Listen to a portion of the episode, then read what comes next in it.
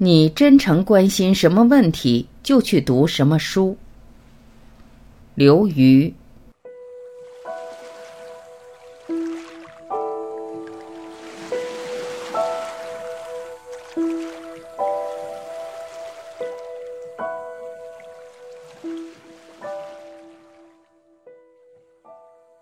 我的学思历程。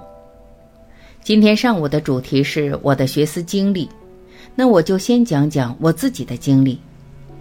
大家都听说过一种说法：世界上有三种人，一种是男人，一种是女人，还有第三种人就是女博士。我想讲讲我是怎么成为第三种人的，在座的一些女生也可以了解一下，怎么样才能不成为第三种人。大家对我的履历可能有一些了解，我是中国人民大学毕业，后在清华大学工作一年，又在哥伦比亚大学读了一个博士，然后又在哈佛大学读了一个博士后，后在剑桥大学工作了三年，最近又回到了清华大学工作。用我一个朋友的说法，我的履历看起来是比较豪华的，但是我总结我过去的成长经历。我觉着我学习上的教训远远多于经验。回顾我二十年来的求学经历，就好像在一个黑漆漆的空间里爬楼梯，经常摔倒，有时候进一步会退两步。我觉着这跟我在求学过程中没有一个很好的引导有关系，不像你们有机会跑到这里来听许多老师分享经验与教训。当时我读书的时候有很多意识形态方面的禁忌，同时我读大学时的老师也没有太多的思想资源。比如说，我一九九二年考上了中国人民大学国际政治系，可是，一九九二年你们当中一些人还没有出生。我所在的国际政治系在一九八五年还叫科学社会主义系。所以很多老师可能去年还在教计划经济为什么是对的，市场经济为什么是错的，而今年就开始教为什么计划经济为什么是错的，市场经济为什么是对的。所以他们所能教的东西也很有限。所以对我来说，学习的经历基本上是一个人在黑暗中摸爬滚打。我昨天回忆了一下我的成长经历。我想可以将它们分成四个阶段，第一个阶段是一片空白期，第二个阶段是随波逐流期，第三个阶段是头重脚轻期，最后一个阶段是从头再来期。我希望通过我的分享，你们可以直接进入到从头再来期。我个人是从三十岁左右才学会真正的读书思考的方法。在座的可能都是二十岁左右，所以如果你们现在还感觉很迷茫的话，没关系，你们还有十来年的时间可以浪费。我从一片空白期讲起吧。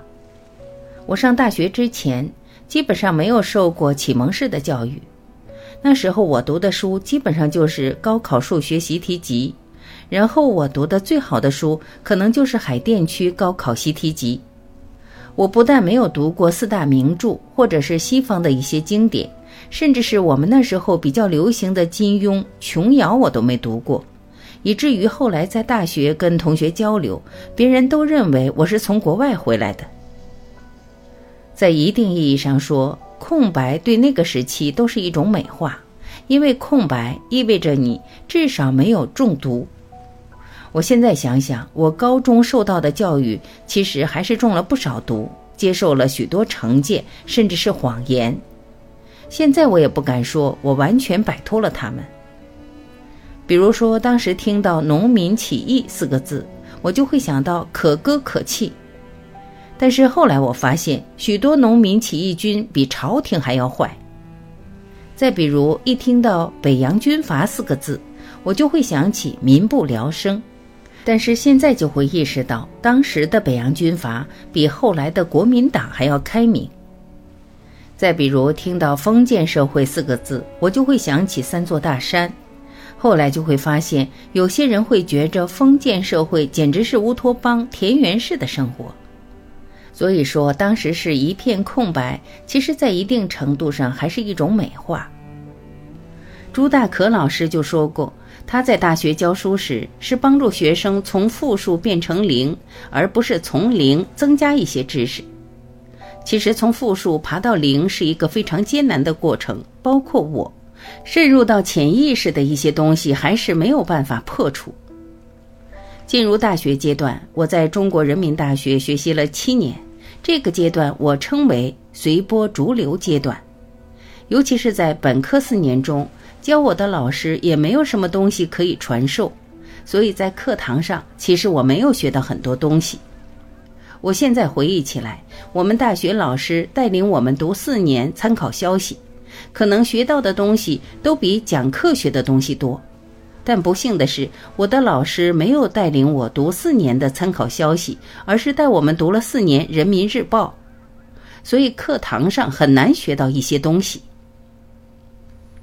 八十年代所谓的人文主义的复兴，在九十年代初还有些尾巴留在那里。那时我们同学流行读尼采、萨特，然后我也会跟着去读。这个就有点像你明明有个三十六码的脚，你非要穿一双四十二码的鞋子，其实也不知道自己为什么要去读。那个意识和你自己的问题意识根本不接轨。比如说，尼采的问题意识很大程度上是针对基督教文明来进行的批判与反思。而我一个从江西小县城跑到北京来读书的小姑娘，天天在那里哀叹上帝死了，好像上帝在我这里活过一样。这个其实是非常荒诞的，在你的问题意识与所读的东西不接轨的情况下，因为别人在读，所以你也跟着读，其实是很错误的一种读书思考的方法。后来读了研究生，这个倾向便有过之而无不及。我读研究生时是在九十年代末期，当时流行读一些后现代的作者，比如说布尔迪厄、福柯、德里达，于是我也开始读。但当时中国正在进行轰轰烈烈的经济改革，出现了很多下岗工人，也出现了社会的分层分化。但是对于这些问题，我完全视而不见，然后每天窝在那里读福柯。我记得福柯当时流行的几本书有《知识的谱系》《规训与惩罚》，我当时读了之后真是吓出一身冷汗，感觉他的东西真酷，很前卫。当时读那种书，就好像你们现在手里拿一个 iPhone 四一样，是一个效果。比如说，你们现在谁还在读周国平，那就好像你们手里拿了一个 iPhone 一；如果是刘晓峰，你就是拿着一个 iPhone 二。如果是亨廷顿，你可能是拿着 iPhone 三，但是你读一个福柯、布迪厄，那你就是拿着 iPhone 四了。当时就是一种时髦、显酷、表姿态、随波逐流的感觉。其实这样读书是很有害的。我现在建议你们，如果读不进去一些大部头的东西，不要害怕，不要惊慌失措，觉着这书摆在书店、商务印书馆一栏里，是不是就应该一定要去读？其实不是这样的，你如果找不到作者的问题意识所在，如果你不了解他或他关心的问题，不了解他或他历史上的来龙去脉，那么你先不去读也没有关系。你最应该读的是那些你关心的问题，比如你关心下岗工人问题应该怎么办，那你就去读相关的书籍。并不是说你读柏拉图、福柯就比读陈小鲁、陈志武这些研究中国问题的人高级，虽然他们可能不像那些人一样如雷贯耳，但是从你自己的问题意识出发，也许读着读着，你就可以解决更深的问题，会引领你读到那些更大家的东西。没有必要出于一种赶时髦的心态去读书。第三个阶段是头重脚轻期。也是我与张健成为同学的时期。我为什么说在哥伦比亚大学读博士的阶段是头重脚轻期呢？是因为在这个阶段里面，我们学到很多理论。但是我现在想想，美国的博士学位是配合他们本科的教育来开展的。如果你没有接受他的本科教育，直接接受他们的博士教育，就会出现头重脚轻的现象。比如说，当时我们学了拉美政治这门课，当时我们讲了许多拉美政治的理论，但是它是假设你对拉美政治很了解的情况下教你这些东西的。所以，当要写一篇解释为什么1973年阿连德会被推翻的论文时，我就洋洋洒洒写了一万字的论文，讲说可以从结构主义、精英决定论等方面分析。但实际上，对于当时的智利发生了什么，我根本不太清楚。你会发现，美国当时的博士教育是培养一种这样的学生，他们嘴里有很多的概念和理论。但他对经验事实可以说是基本上不了解，包括当时分析中国的经济改革为什么会相对成功，你又可以分析来分析去，但是到底中国发生了什么，你可以几乎不了解。这其实是非常悲哀的一件事情。当时很多的论文或者研讨都在回答为什么，而不是是什么的问题。在我看来。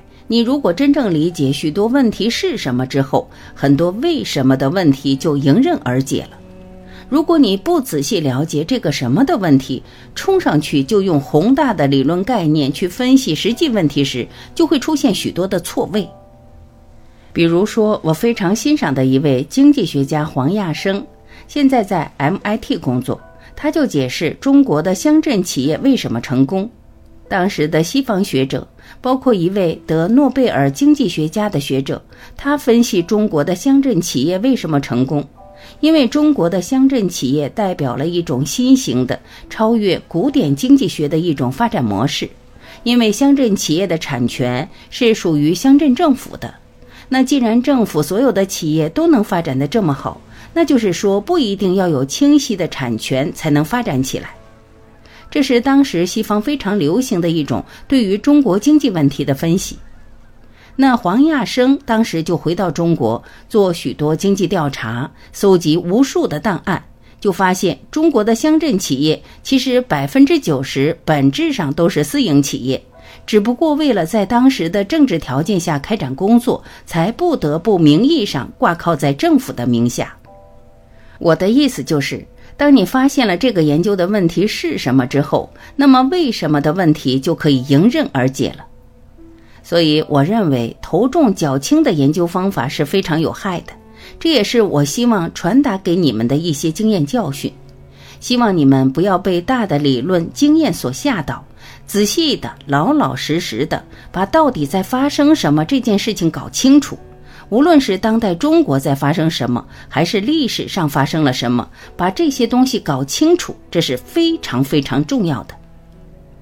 所以后来我写了一篇文章，叫做《从经典到经验》，引起了很多争论。很多人批评我说：“你怎么教导小孩子不要读经典？”其实并不是，我是认为读经典很重要，但是搞清楚到底发生了什么是更重要的。应该是从经验里面提炼出来的，而不是说相反的方向。现在我开始讲最后一个阶段，这个阶段其实可以从我之前讲的东西中引申出来。最后一个阶段就是所谓的从头再来这个阶段。我是以三十岁的高龄才进入到这个阶段的。我觉得是要从真问题出发，你关注什么，你就去读什么书。比如说，我在二十七岁左右开始在网上读一些东西，我会发现许多有震动性的东西。当时我读到许多关于中国大饥荒的问题，在当时对我来说是非常震撼的。当时我关心的问题就是中国革命到底发生了什么，这是对我来说非常重要的问题。所以我的博士论文就是写有关中国革命的。包括后来我关注民主这个东西到底适不适合中国，包括写民主的细节，也是对这个问题的回应。所以我的意思就是，我真诚关心什么问题，我就会从这个问题出发去思考、去读书。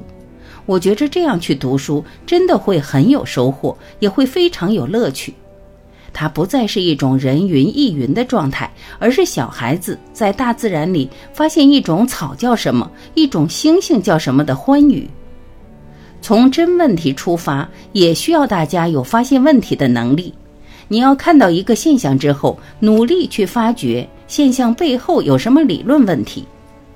比如说，以前当我看到一则新闻时，它就是一则新闻而已。但是现在，我会去思考这个新闻背后有什么问题。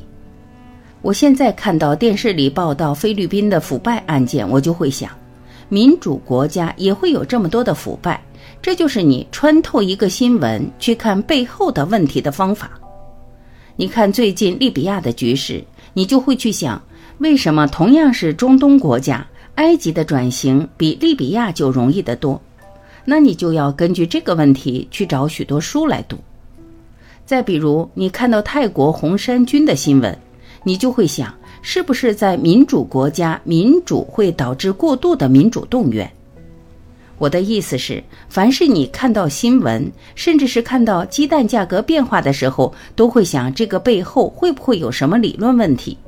所以，拥有一双发现问题的眼睛是非常重要的一件事情。读书思考还有一个问题很重要，是要从实证的角度去思考问题。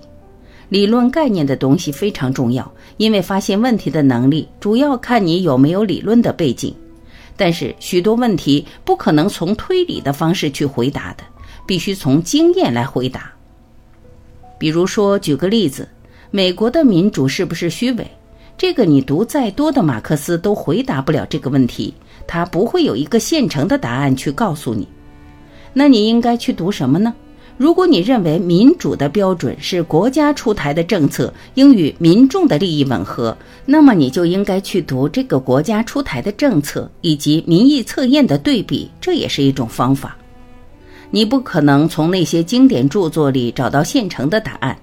所以我就鼓励这种实证的方法，而且我觉着这种实证的方法本质上是一种特别谦虚的研究方法，因为现实总是流变的，实证的方法导致你研究的结果必然是开放的。我觉着这是实证研究非常优美的地方，因为它永远对所有的答案表现出一种开放的态度。我觉着在生活中，如果有人总是把话说得特别满、特别肯定，你就要去打一个问号，他一定是忽略了一些什么东西，或者说他一定把一些有限的材料当做百分百的论据来运用。这就是我说的从真问题出发，以及从实证角度思考的方法。这是我的一些经验之谈吧，谢谢大家。